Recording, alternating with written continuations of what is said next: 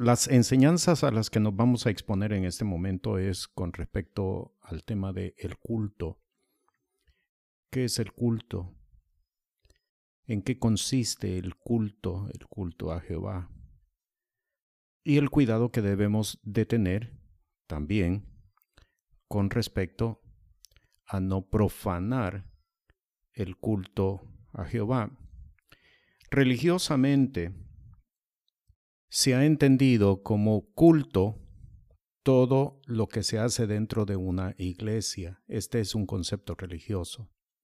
No es exactamente lo que la palabra del Señor establece.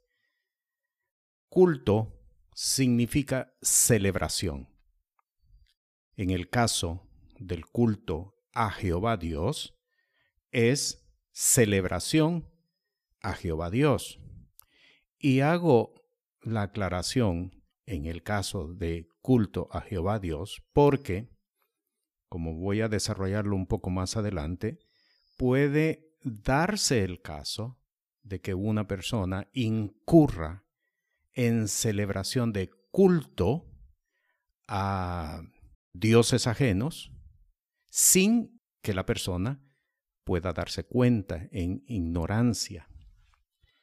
Culto significa celebración en las Sagradas Escrituras, esta es la forma como se presenta y cómo se define. Primer libro de Crónicas, capítulo 16, verso 34. Celebrad a Jehová porque es bueno, porque su misericordia es eterna. Salmos 34.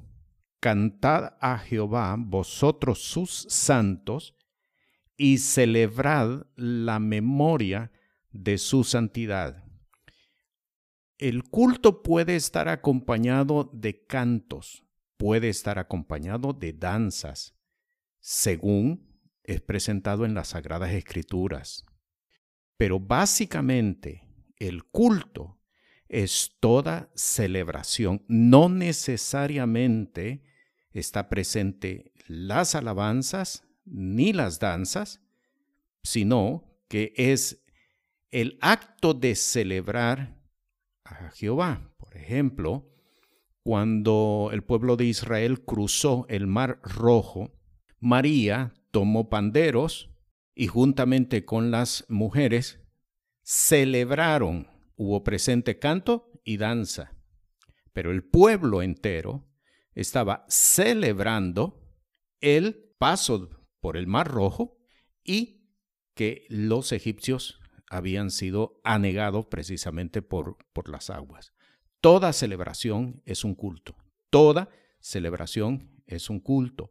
Joel capítulo 3, versículo 9, pregonad esto entre las gentes, proclamad guerra, despertad a los valientes, lléguense, vengan todos los hombres de guerra. En las sagradas escrituras todo lo que tiene que ver con proclamación, todo lo que tiene que ver con celebración, todo lo que tiene que ver con proclamación es la forma para indicar que se está desarrollando un culto.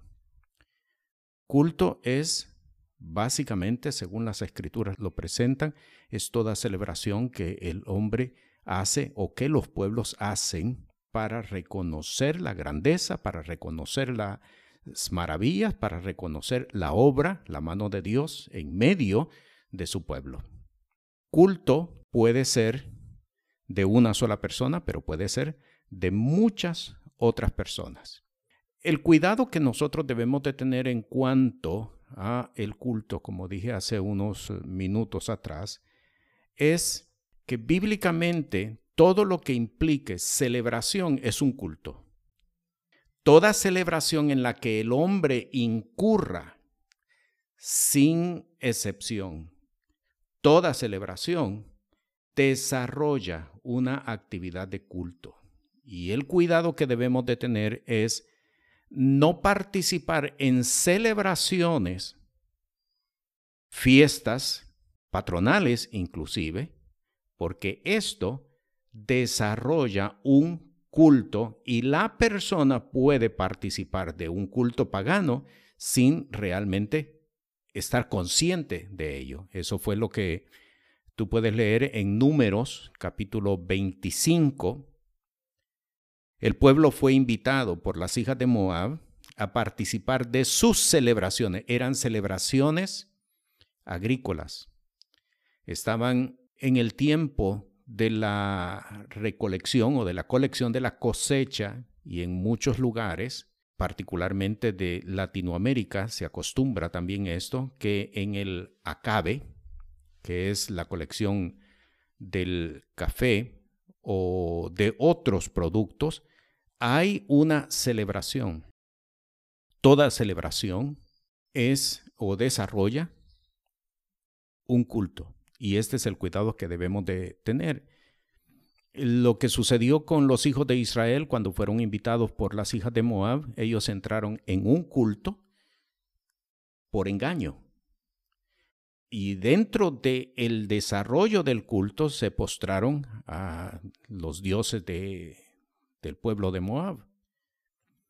Y esto fue lo que trajo una gran plaga en la que murieron aproximadamente 14 mil personas por haber participado de ese, de ese culto. Muchos desastres regionales se debe precisamente a cultos que se desarrollan de forma ingenua a deidades regionales, deidades que los pueblos han establecido como motivo de adoración. En Éxodo capítulo 32, versículos 4 al 8, tenemos el caso de cuando Aarón, por la presión del pueblo, construyó un becerro, un becerro de oro. Nota el versículo 4, el cual los tomó de las manos de ellos y lo formó con buril e hizo de ello un becerro de fundición. Entonces dijeron, Israel, estos son tus dioses que te sacaron de la tierra de Egipto. Nota el versículo 5.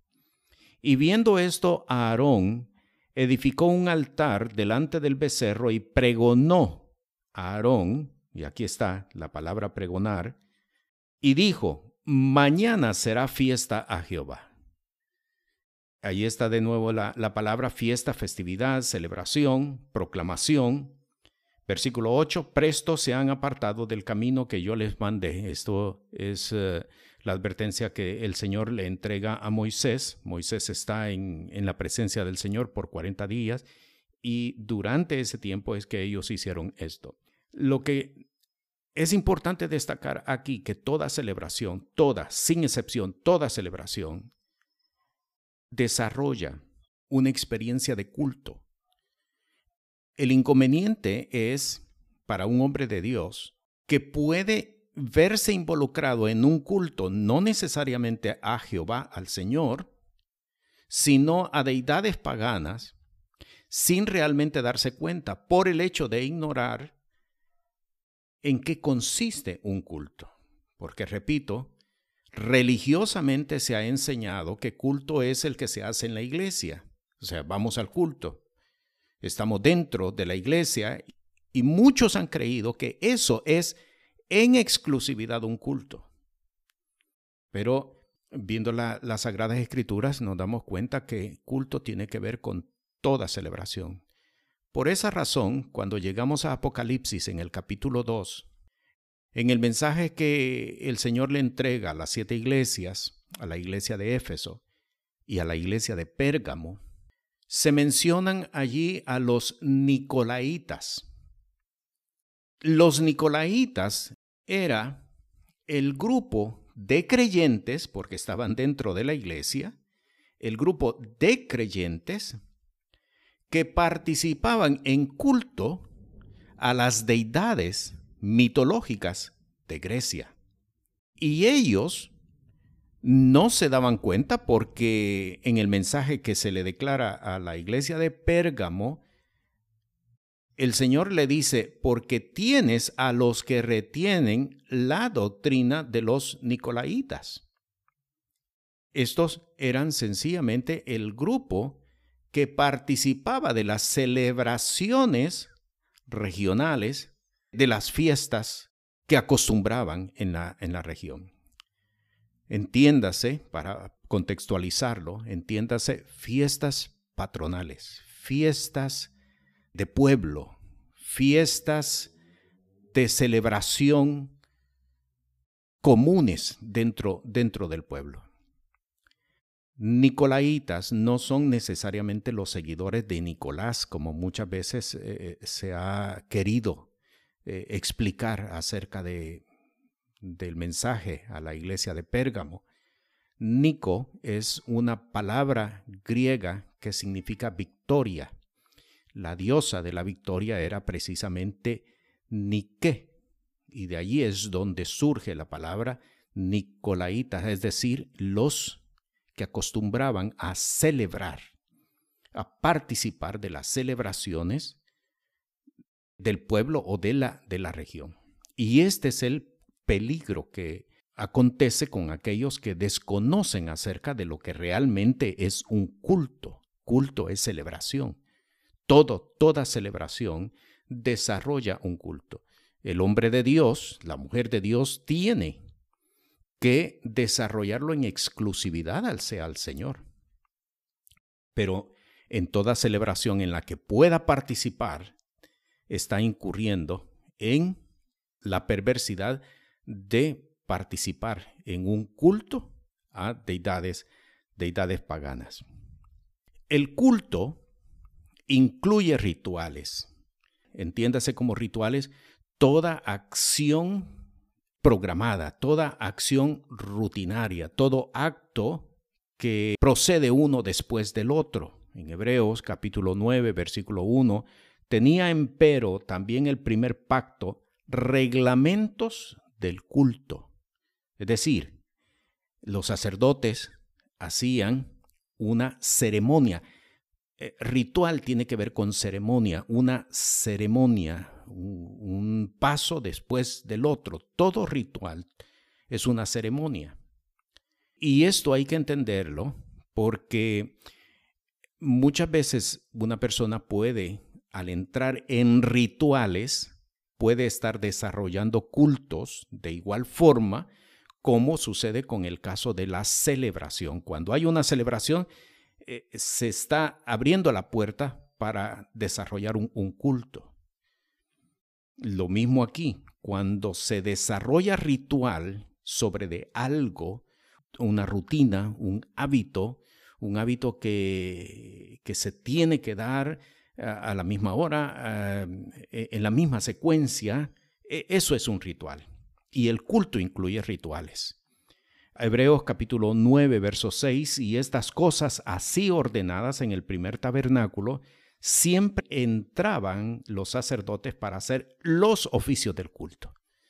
E, es, es la rutina, es la ceremonia, porque el culto integra ceremonia, integra ritual, integra rutina sobre, sobre de algo. Por eso ah, en, las iglesias se mira claramente, hay tiempo de cantos, cantos de un tipo, luego cantos de otro tipo, previos a la, predicación. Ese proceso, esa ceremonia, esa rutina se conoce como ritual y es parte de un culto. ¿Por qué tengo que destacarlo? Porque todo aquello que el hombre desarrolle como ritual son puertas para desarrollar de igual forma un culto sin él realmente estar consciente, estar consciente de, ello. Eh, por eso eh, también leemos aquí en segundo libro de Crónicas, capítulo 14, verso 3, porque quitó los altares del culto ajeno y esto también es importante entenderlo porque a nuestro alrededor puede estarse desarrollando un culto y muchas veces nosotros no percatarnos de ello. En el tiempo de, los reyes se habían levantado altares en las colinas, particularmente en las colinas, en los eh, montes, y ahí se ofrecía culto a deidades paganas. Y, esto uno tiene que estar advertido porque puede en nuestra comunidad estarse desarrollando cultos y no darnos cuenta. Al señalarlo, lo que pretendemos es un hombre de Dios no puede permitir que se desarrolle cultos a su alrededor. No solamente se trata de él no entrar, sino que no puede permitir que se desarrollen cultos a, a su alrededor, porque está escrito en la palabra, un poco de levadura leuda toda la masa. Es decir, que cuando se permiten, se toleran cultos paganos, eh, rituales alrededor, esto va a afectar espiritualmente la región y puede adormecer la vida espiritual de un hombre, eh, de un hombre de Dios. En Jeremías capítulo 44, versículo 19, se mira claramente este aspecto del ritual, de los cultos. Y cuando ofrecimos saumerios, eso es un ritual, ofrecer saumerios a la reina del cielo y le derramamos libaciones le hicimos nosotros tortas para tributarle culto y le derramamos libaciones. En este versículo, eh, Jeremías 44, 19, se, escriben tres, eh, tres, rituales que en este caso pues eran eh, ofrecidos a, a, la reina del cielo, como lo describe el texto. Saumerios es una forma de ritual. El hombre de Dios no tiene que accesar a rituales. Por ejemplo, aunque no sea consciente de eso, pero si en algún momento enciende velas sin razón, sin motivo, eso puede estar abriendo puertas incluso para, para desarrollar culto y la persona no darse cuenta. El problema de esto es que un ritual convoca fuerzas de las tinieblas. Este es el problema. Y, hay que tener cuidado con respecto a, a, los rituales. Colosenses capítulo 2, versículo 18 hasta el versículo 23, describe varios cultos eh, desarrollados en la antigüedad y que también se desarrollan en el tiempo presente. Nadie os prive de vuestro premio, afectando humildad y culto a los ángeles. Aquí se menciona un tipo de culto metiéndose en lo que no ha visto, vanamente hinchado en el sentido de su propia carne. Tales cosas, verso 23, tales cosas tienen a la verdad cierta reputación de sabiduría en culto voluntario y humildad y en duro trato del cuerpo, no en alguna honra para saciar de la carne. Por lo general, de acuerdo a este texto del apóstol Pablo, dado por el Espíritu de Dios, por lo general, el culto busca saciar la carne. Y esta es una característica de, los cultos paganos. Y en muchos casos, religiosamente hablando también, se da dentro de las iglesias. El culto busca saciar la carne. Es parte de un ritual. Eh, el culto al Señor busca agradar al Señor. Quiero hacer la distinción. El culto al Señor busca agradar al Señor. El culto dado a Dios es la exaltación de la gloria del Señor. El hombre no toma nada para sí mismo. Pero el culto desarrollado sin conciencia, como se da muchas veces en, muchas iglesias, es busca saciar la carne. Por eso, eh, en más de alguna ocasión podrías escuchar a alguna persona decir, hoy el culto no estuvo bueno, porque la persona está participando religiosamente de una experiencia buscando saciar su, su carne. El culto religioso, el culto no agradable al Señor, busca saciar la carne. El apóstol describe entonces aquí culto a los ángeles, culto voluntario, que quiere decir es todo ritual en que la persona entra. Todo ritual en que la persona entra, así. Eh, y este es el cuidado que debemos de tener. No entrar en rituales, no entrar en ceremonias, no entrar en, prácticas ceremoniales porque eso abre puertas para el mundo de las tinieblas, eh, convocaciones hacia las tinieblas. El culto que Dios demanda es el que se hace con conciencia. El apóstol Pablo dice claramente, yo prefiero hablar tres palabras con conciencia y no muchas palabras de las cuales no entiendo absolutamente nada. El culto que Dios demanda es el que se hace con conciencia y es personal e individual. Es la decisión del hombre de Dios, del hombre de fe, de caminar bajo el señorío, sujeto bajo el señorío de Cristo Jesús. El culto es con conciencia. Yo tengo que tener conciencia. Si voy a ser parte de cantos, yo tengo que tener conciencia de lo que estoy cantando. No solamente es cantar por cantar. Principalmente es entender que el culto es celebración a Jehová. ¿Dónde lo vemos? No, lo vemos en toda la Biblia.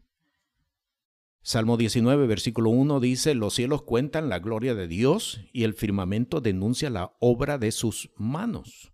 Eso es culto porque yo estoy celebrando la grandeza de mi Dios. Yo estoy celebrando la potencia del Dios creador al cual yo le sirvo. Cuando el hombre entonces entra con conciencia a celebrar, porque grande es su misericordia, porque grande es su presencia y eso no tiene que ver necesariamente cuando nosotros estamos dentro de una iglesia.